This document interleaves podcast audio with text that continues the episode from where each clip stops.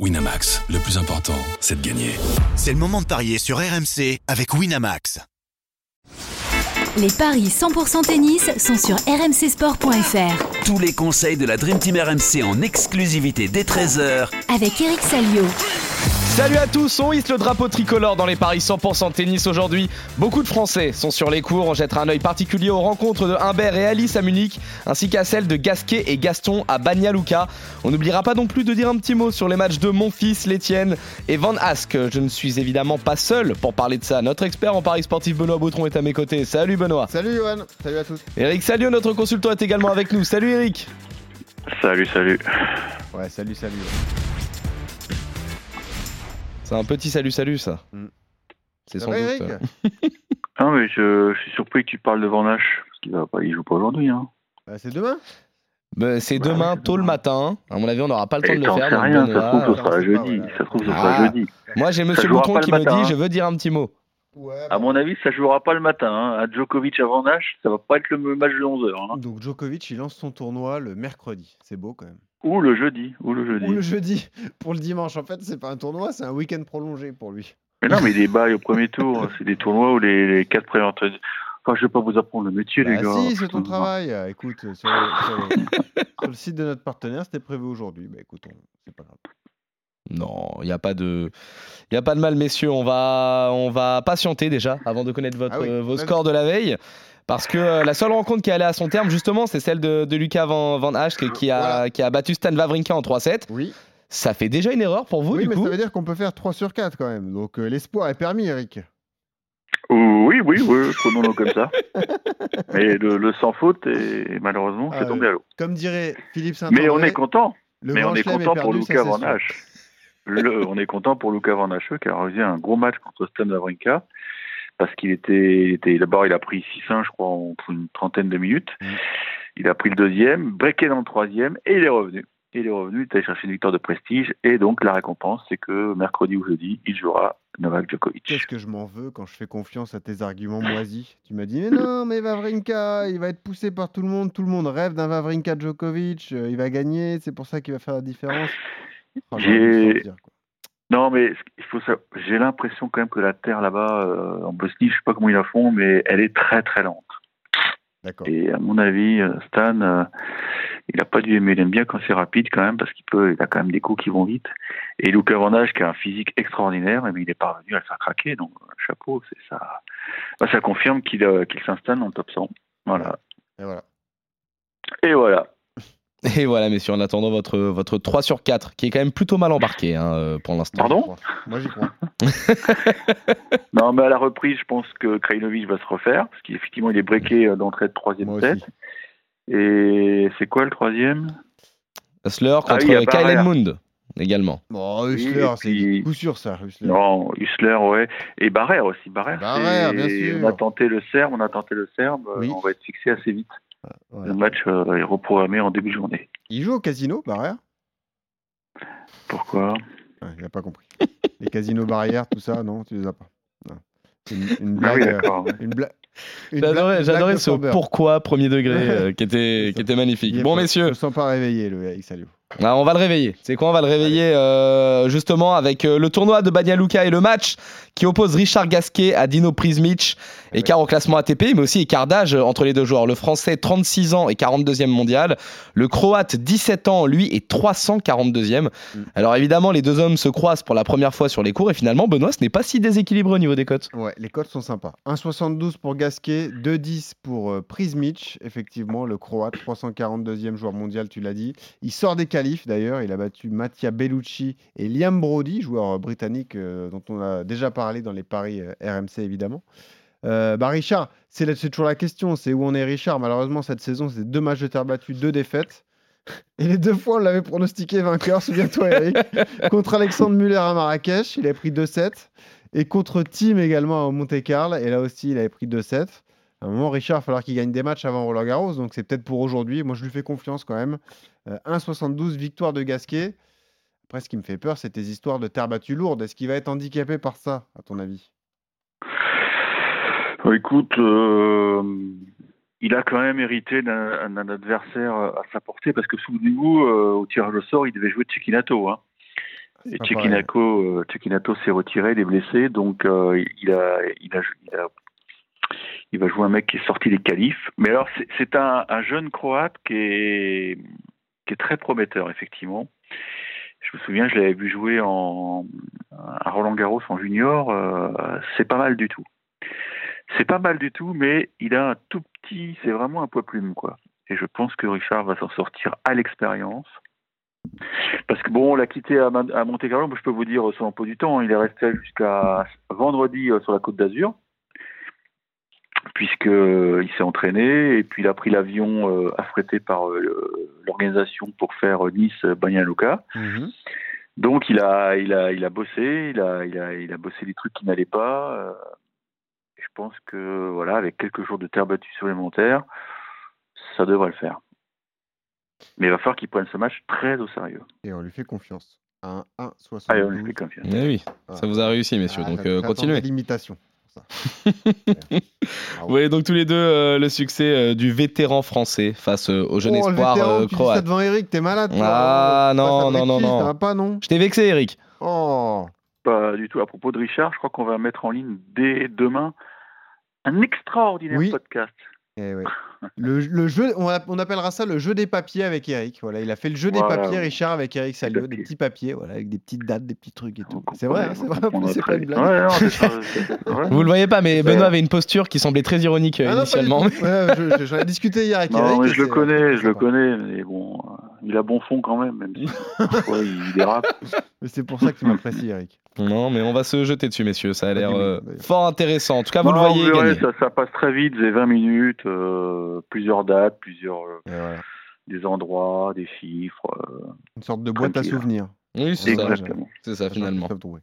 Très bien. Et en plus, ça fait travailler la mémoire. Bravo, messieurs.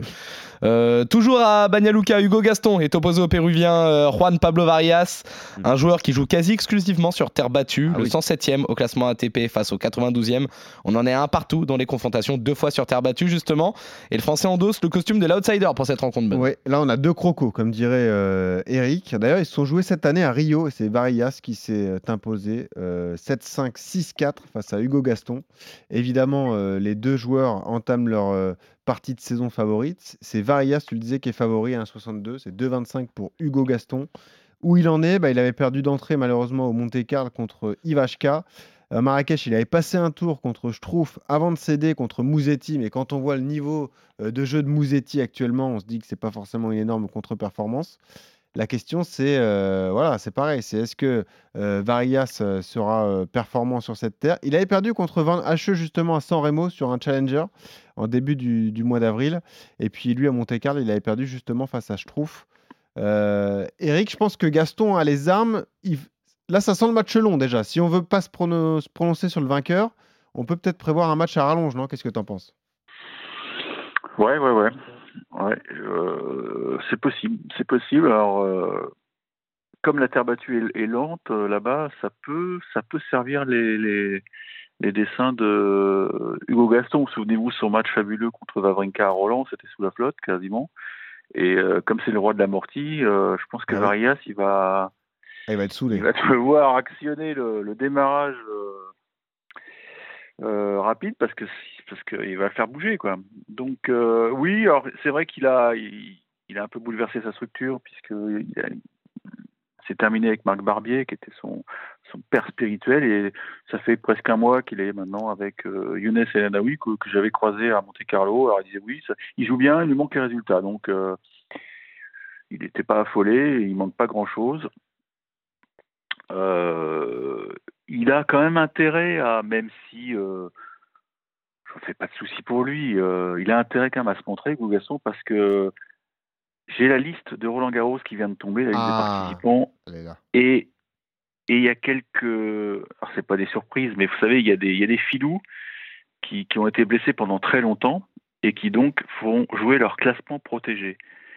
1, 2, 3, 4, 5, 6. Donc il y a 7 mecs qui font jouer leur classement protégé. Qui- Quelle est la conséquence qui, par de ça? exemple? Bah, Qui Bon, bah, Gaël Monfils, euh, Jérémy Chardy, Kylen Moon.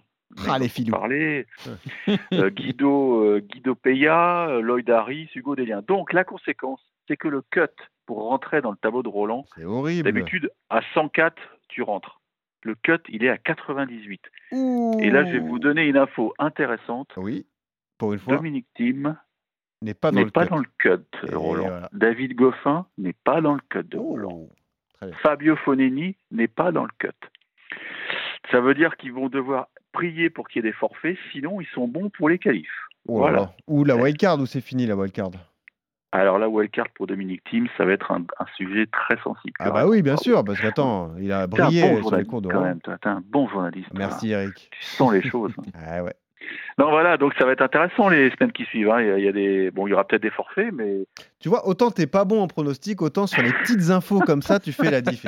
C'est vrai, hein ouais, donc Hugo Gaston oui, aura besoin d'une wildcard. Va, je retombe, je retombe sur mes pattes avec beaucoup d'élégance. Oui. Si, euh, même si On n'a toujours pas de vainqueur, euh, messieurs, du coup, pour 80 l'instant, euh, dans ce match, Quelques Bah, kilos. moi, je vais le tenter, Euh, Hugo- Gaston. Voilà. Hugo Gaston 2,25. a- aura besoin d'une wildcard pour Roland. Mhm. Alors, je me fais pas de soucis, mais il faut quand même, faut quand même qu'il gagne des matchs. Sinon, la DTN, ils vont dire Hugo, t'es gentil, euh, tu gagnes plus un match.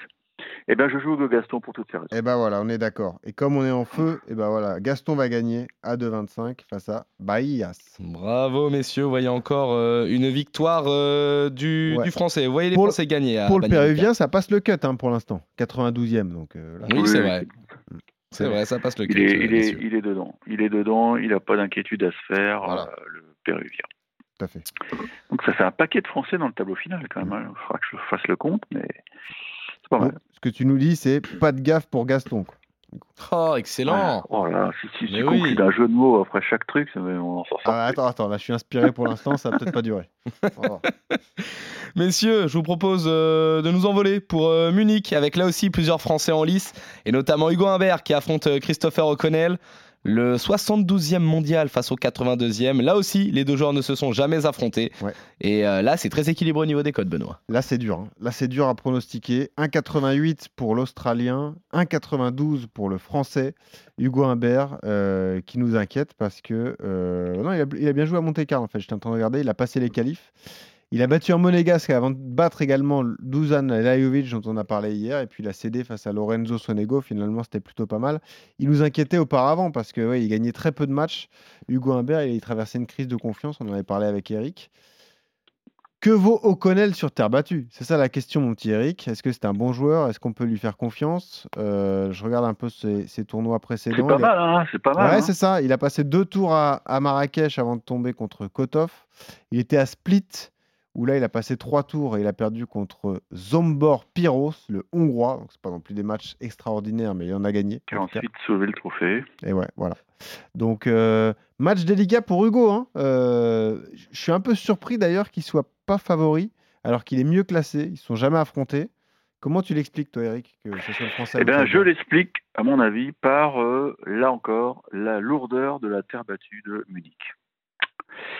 Parce que Hugo, Hugo je l'ai trouvé très bon à Monte Carlo, même s'il lui a manqué euh, le petit truc qui fait la diff, c'est-à-dire qu'il n'a pas su concrétiser une balle de match, une de ses quatre balles de match contre Sonego, alors qu'il était largement au-dessus, dont une volée de revers. euh, je peux vous dire que même toi, tu aurais fait des cauchemars dessus parce qu'elle était immanquable. Et d'ailleurs, il a, mis une heure et demie avant de venir en conférence de presse, ce qui peut se comprendre parce qu'il avait besoin de, s'isoler. hein, et dans ces cas-là, tu as envie de, tout casser. Mais c'était à Monte-Carlo, et à Monte-Carlo, il a fait très beau, euh, les terres étaient assez rapides, et donc il pouvait s'exprimer. Là, là, j'aime pas. Là, j'aime pas parce que euh, c'est lent, c'est lourd. Je sais pas comment ils, ils les font, leurs terres. Enfin, ils me diront, on est au nord de l'Europe, c'est un peu normal, il fait moins beau. Tu penses qu'O'Connell est plus puissant, enfin peut lui faire mal du coup? Mais O'Connell, c'est un, c'est un bon guerrier qui est, qui est très physique, euh, qui a un beau revers à une main, qui porte une chemise jaune. Enfin là, il est passé au rose, à mon avis, puisque c'est le, c'est le contrat qui veut ça. Écoute, je vais, je vais tenter le gros coup. Je vais tenter O'Connell. Bon, bah là on n'est pas d'accord. Moi je fais confiance à Hugo. Ah, mais je sais. ouais.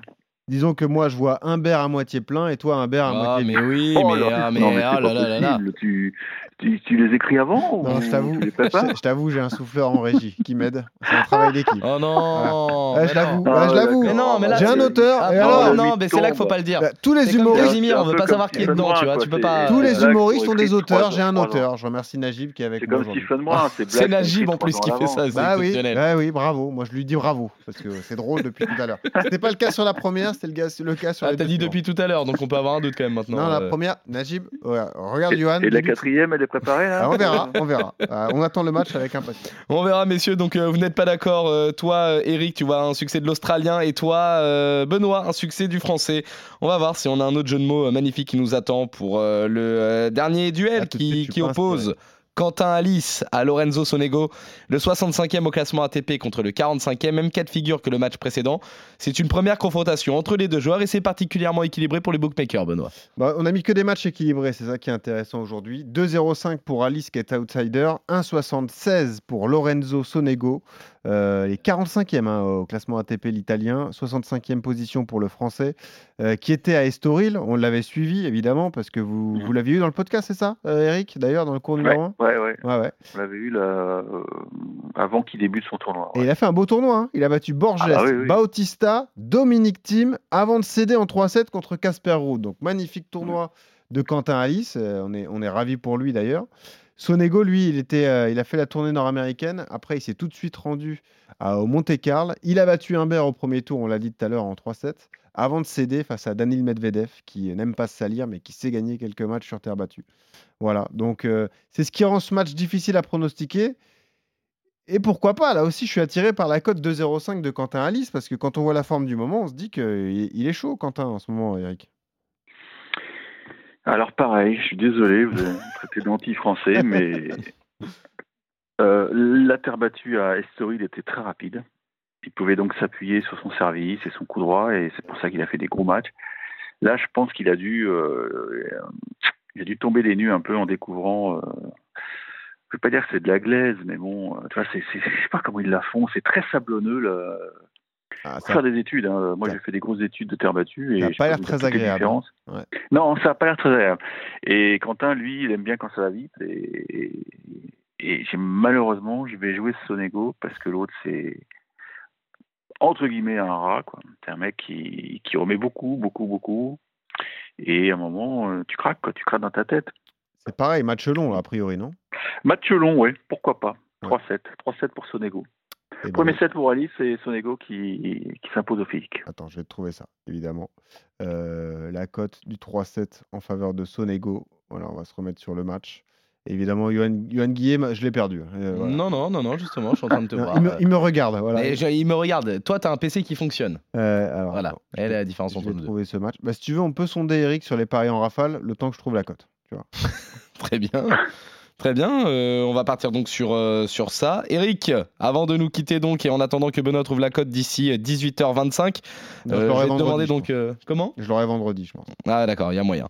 Euh, on va partir vite fait justement à Banyaluka euh, dans un premier temps sur euh, le match de Gaël Monfils qui affronte, euh, qui affronte pardon, Jiril et.